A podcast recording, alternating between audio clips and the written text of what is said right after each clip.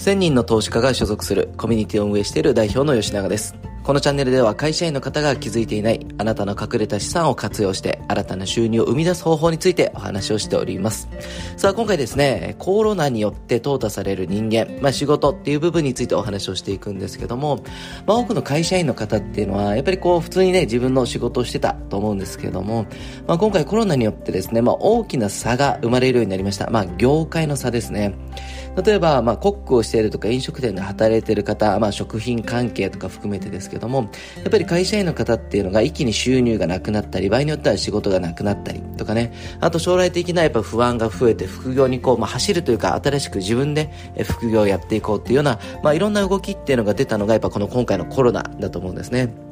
で、そこで、まあもちろん自分自身が、副業していくっていうだけじゃなくて、まあ今回こういう機会で一気に投資をしていこうということで、もう証券会社での、え、口座開設がものすごく増えた。なので、まあ自分自身の将来のための資産形成だったり資産運用っていうのも選択肢に出てきたと思うんですが、改めて、じゃあ資産運用、資産形成ってお話とは少し別で、え土台にある仕事という部分について今日はお話をしていくんですけども、まあ私の中でこう仕事っていうのはいくつかの分け方ができるということをよく会員さんにね、お話をしているんですね。それっていうのがもちろん字で漢字で書けば使えること。まあ、例えば、えー、会社でまあトップの方が描く夢、こんなことをしたい、業界を変えていきたい、世界を変えていきたい、それのお手伝いをするのがサラリーマンであり、まあ、会社員というポジションなんですね。なので、自分のためにこんなことをしたいっていうので、会社に入って、それをプライベートで実現するのはいいと思います。もしくはその会社を応援して、例えば自分じゃ普通到達できないとか、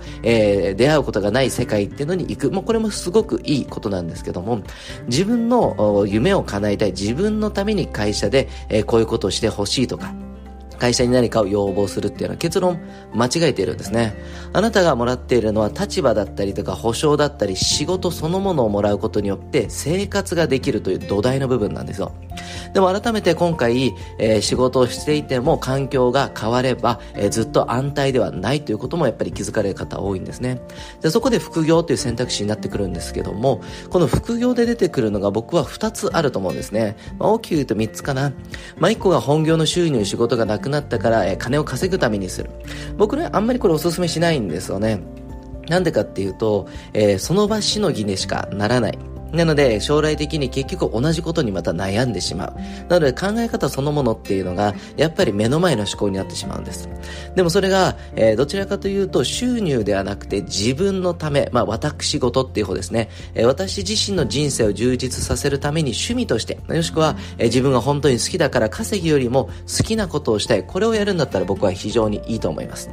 じゃあそうじゃなくて、稼ぎも欲しいし、まあ、もっと言えば自分のためにもなりたいし、成長もしたいって言った時にですね、やっぱり出てくる仕事の種類っていうのが、志のあること。というのは何かっていうと、誰かを応援するビジネスかどうか、ここだと思うんですね。結局、目の前で稼ごうと思ったら、まあ、アルバイトをするっていうのも全然いいですし、まあ、アメリカでカチカチやるのも全然いいと思うんですけども、やっぱりできれば1年後にはより良くなっていたい。2年後にはもっとより良くなっていたいって考えた時に、えー、選ぶ方法っていうのがあるんですよ。と何かっていうと、副業っていうのを見たとき、まあ、例えば自分の時間をどこかに投資をする、もしくは費やすってなった時に、えー、自分がどうやれば、えー、自分の想像している以上の未来が、えー、来るかっていうと、志のある仕事かどうかなんですね。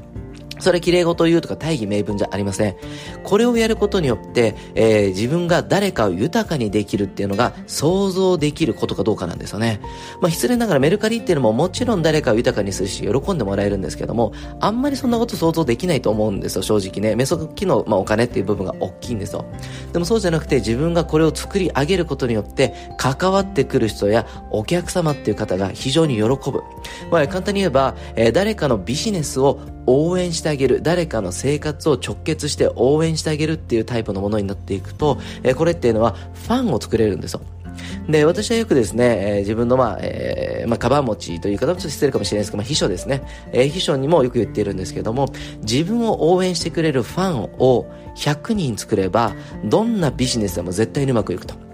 あなたがラーメンやろうが、ホームページの会社しようが、えー、サロンを作ろうが、新しい自分の知らない業界に行こうが、えー、100人ファンがいれば絶対に成功するんですね。それはお客様も紹介してくれるし、本当に無償で力も貸してくれるし、えー、周りの方々が、え、一緒にこのビジネスを関わって強くしてくれるんですね。まあ、例えば掛け算の理論になってくるんです。じゃあなんでこれが生まれてくるかっていうと、さっき言ったように、ただ目先の金を稼ぐんじゃなくて、誰かに先にギブをするということが実はビジネス上起きうるんですね。なので私がいつも言っているのが、お金を稼ぐのは大事だけども、それ以上に2年後、3年後、5年後に投資の、まあ、リターン、まあ、ちょっとお金の部分が絡んでくるんで少しイメージ変わるかもですけども、えー、自分の未来っていう部分で仲間、えー、簡単に言えば出資者、えー、自分のために力を貸してくれるパートナーを作るために目の前の副業っていうのに取り組むんであれば、必ず1年後、2年後は今以上のもの、今を想像する以上のものを手に入れることができるっていうお話をしてるんですね。なので改めて、まあ、仕事の業種っていうのはいろんな立場だったり細かく言うと難しいですけども、やっぱり未来、を良くしていくために、じゃあ何を選択していくのか。まあ今すぐにね、ご飯を食べないといけないんだったら何か稼がないといけないですけども、そうじゃないんであれば、改めて自分のやる仕事っていうのは、もし漢字で書くとしたら、どれになるのか。まあここを少しね、えー、想像してみていくと、自分自身が使っている時間資産、えー、もっと言えば労働資産っていう部分の価値、質が変わっていくと思うんですね。なのでそういう部分を意識して、今日も改めていい一日をですね、ご自身の資産を活用して、えー、豊かにしていきましょう。Bye.